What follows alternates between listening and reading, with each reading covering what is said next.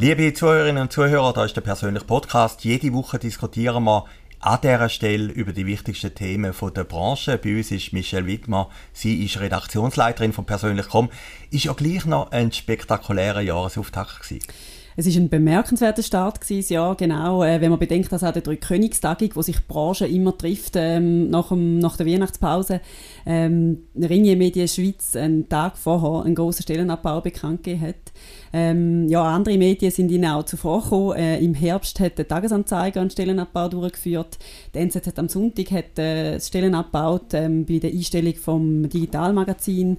Ähm, CH Media hat auch zum Jahresende einen Stellenabbau, einen grossen Stellenabbau äh, bekannt gegeben. Und jetzt äh, letzte Woche, in den letzten ein, zwei Wochen sind die äh, durchgeführt worden. Die Leute haben erfahren, wer muss gehen und wer kann, wer kann bleiben.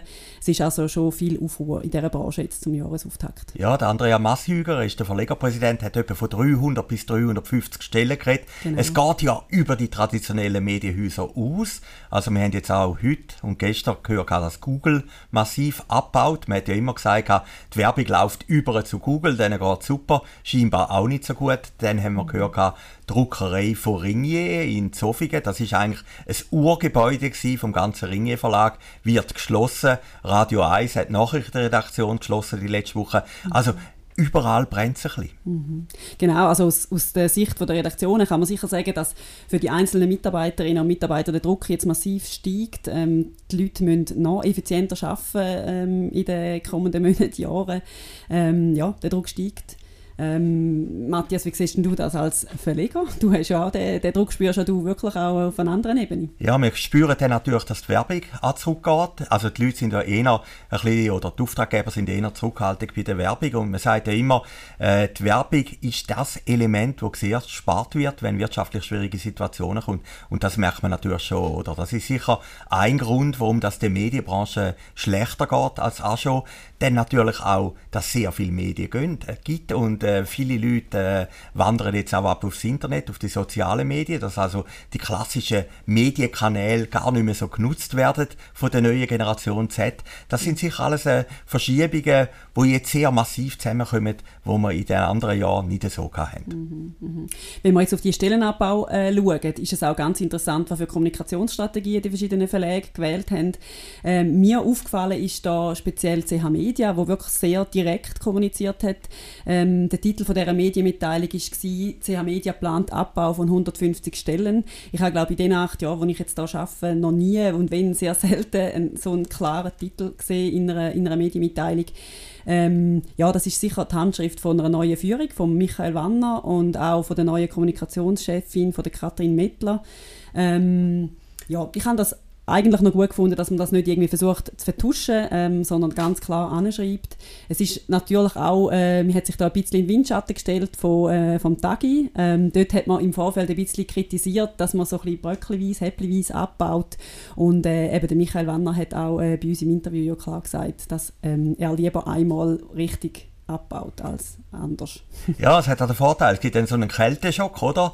Und nachher, wenn es dann passiert, dann ist es irgendwie gar kein Thema mehr. Und mir ist auch ein bisschen aufgefallen, wenn du das gerade sagst, äh, dass sowohl Ringier wie jetzt auch CH Media haben zuerst viele höhere Zahlen angegeben und haben es dann nachher gegen korrigiert. Das ist mhm. eigentlich plötzlich eine positive Neuigkeit geworden. Mhm. Ob jetzt das vorher überlegt worden ist oder nicht, ich glaube es nicht, aber es hat dann einfach gegeben, dass man es nochmal angeschaut hat und vielleicht dann gesagt hat, man könnte das so und so machen. Und ich habe jetzt auch gehört von CA Media, dass man wirklich geschaut hat, dass jetzt auch Leute betrifft, die nicht älter sind, sondern bei den Zeitungen ist das der Fall, äh, sondern dass man vielleicht auch einzelne Stellen zusammennimmt und, und das irgendwie versucht, möglichst human zu machen. Aber wie gesagt, ein Stellenabbau ist immer etwas Brutales, ist immer etwas Einschneidendes und was man natürlich jetzt erlebt, wenn wir gerade in der Kommunikations- oder in der Medienbranche 300 Stellen weniger haben. Früher hätte man dann können sagen, ja gut, gehst in die Werbung oder gehst ins PR oder gehst zu Google oder weiß Gott was. Und dort sind eben die Jobs auch nicht mehr so dicht gesehen wie auch schon. Und äh, von dem her ist vielleicht gleich eine andere Situation wie jetzt vor 20 Jahren. Mhm. Ja, das, das, das kann man sicher so sagen. Für, für die Leute, die jetzt ihren Job verlieren, ist es sicher eine schwierige Situation, wieder irgendwo ähm, können, können unterzukommen. Genau. Ähm, du hast vorhin die, ähm, äh, die Konsultationsverfahren angesprochen. Eben, bei CH Media sind es am Schluss nicht 150 Stellen, gewesen, sondern 140. Ringe Media Schweiz hat genau gestern ähm, bekannt gegeben, dass sie jetzt nur 55 Stellen abbauen äh, und nicht 75. Jetzt bei Ringe Media Schweiz finde ich das wirklich noch beachtlich. Es ist immerhin ein Viertel weniger. Ähm, ja, für mich sagt das schon, dass es sich lohnt, eigentlich mit der Redaktion in, in Kontakt zu treten und da Gespräche zu führen und dann findet man am Schluss vielleicht noch ein bessere Lösung, als am Anfang denkt. Ja, und höchstwahrscheinlich gibt es auch, ähm, vielleicht jetzt ein bisschen unpopulär, wenn man das sagt, von den Verlagshäuserhaus äh, schon. Man kann Grafik zusammenlegen, man kann gewisse Dienste zusammenlegen, jetzt gerade in einem Verlagshaus ist ja interessant, bei Ringier, da sind ja eigentlich zwei Kulturen aufeinander gekommen, die Axel Springer Kultur, Zeitschriften außerhalb vom Ringier Verlag und dann die traditionellen Ringier Zeitschriften. Und, und das Wichtigste ist ja eigentlich dann gleich, dass man gerade bei Ringier Axel Springer, oder wo jetzt vor allem ist ja nur noch Ringier, oder? Mhm. Äh, wo ja da die Mehrheit hat, wo ich eigentlich sehr positiv finde. Also das hat dem Ringier Verlag äh, sicher einen guten Drive nochmal gegeben ins neue Jahr, dass man da Sachen zusammenlegt und den Verlag neu aufbaut. Und dann ist natürlich auch wichtig, dass man dann auch irgendwie so eine Firmenkultur einbringt, oder? Und ich kann mir schon vorstellen, und ich glaube, Frau Heimgartner hat ja bei uns auch ein grosses Interview gegeben, da ist eigentlich schon der gute Wille, dass man jetzt eben den brutalen Einschnitt macht am Anfang äh, von ihrer Amtszeit und dann versucht, mit dieser Basis etwas Neues aufzubauen. Und äh, sie macht ja da eigentlich sehr einen, sehr einen positiven Eindruck, wie ich sie erlebt habe, gerade im Interview. Mhm. Ja, das zweite große Thema von diesen Tagen ist ähm, der Rücktritt von Gilles Marchand, SAG-Generaldirektor. Ähm, da fragen sich jetzt alle, wer könnte das Zepter übernehmen im nächsten Jahr. Äh, du hast gesagt, Nathalie Wappler wird Rennen machen. Ja, ich habe einen Kommentar geschrieben, unmittelbar nachher. Ich habe gefunden, Nathalie Wappler wird an die Giacometti-Straße gehen. Da sind es, glaube ich, zwar nicht mehr ganz genau bei der SRG in Bern und äh, das Leutschenbach würde dann Susanne Wille übernehmen. Schaue ich immer noch für die wahrscheinlichste Lösung an. Jetzt habe ich gehört, Frau Wappler habe gleich relativ großen Widerstand in Bern, wie sie sich hat ja wieder Gilles Marchand ein bisschen gegen den Bundesrat gestellt. Der Bundesrat Rösti, der gesagt hat, man geht auf 300 Franken runter. Äh, das ich nicht so gut angekommen. Es wäre auch ein bisschen, und da widerspreche ich jetzt meiner These, also ich glaube immer noch, dass es so rauskommt, aber ich widerspreche jetzt ein bisschen meiner These, es wäre das erste Mal in der Geschichte der SRG, wo eine Frau an der Spitze ist. Da ist die Wahrscheinlichkeit relativ groß, dass das passieren wird.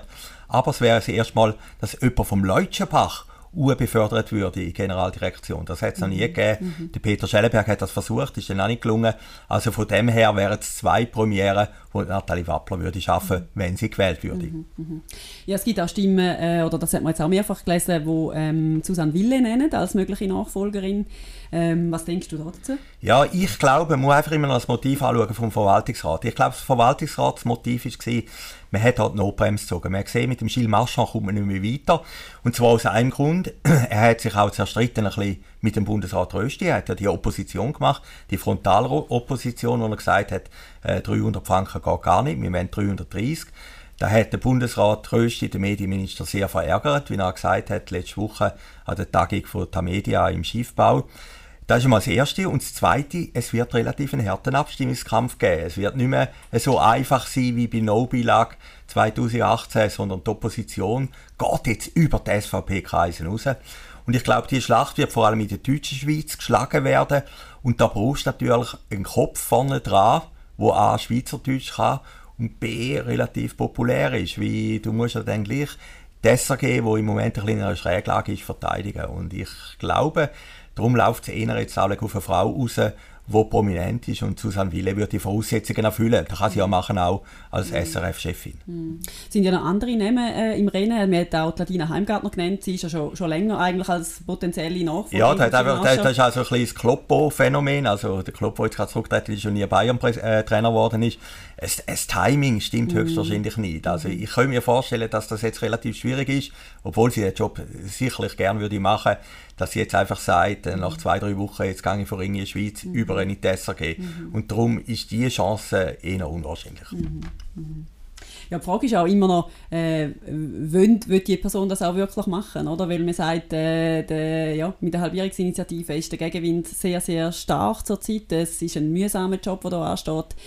Ähm, ja, gerade bei der Frau Wappler, äh, hat, sie hat ja letzten Herbst gesagt, einmal in einem Interview bei CH Media, dass sie gern SRF-Direktorin ist und dass sie diesen Job gar nicht machen Ja, das ist ja wie mit der Bundesratswahl. Jeder, jeder Kandidat sagt, er will nie Bundesrat werden und hindurch will es ja dann gleich. Mhm. Äh, ich glaube, es ist immer noch einer der begehrtesten Medienjobs in der Schweiz und äh, wenn die Halbjährigsinitiative, die ist ja noch nicht durchgekommen, alle sagen das so, äh, die kommen durch. Ich meine, mhm. der Fight muss erst geschlagen sein, zum einen. Und, und zum Zweiten kannst du dich natürlich auch profilieren, mhm. wenn, wenn das Body ist, oder? Dann hast du ja eigentlich eine historische Wegmacher gemacht.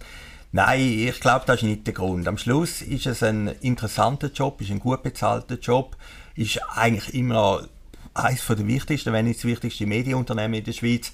Also von dem her äh, ist da, wenn man die Karriere innerhalb von der SAG macht, sicher bemerkenswert und erstrebenswert, dass man dort oben ankommt. Also mhm. äh, du wirst immer jemanden finden, der den Job macht und immer jemanden gut finden, der den Job macht. Aber ich glaube, das Interessante ist schon, dass der Verwaltungsrat gemerkt hat, mit dem Gilles Marchand kommen wir nicht mehr weiter. Jetzt müssen wir irgendeine elegante Lösung finden. Und das läuft jetzt eher auf den Deutschschweizer Kandidat raus. Mhm. Ja, sind wir gespannt, wer das denn da wirklich äh, das Rennen macht.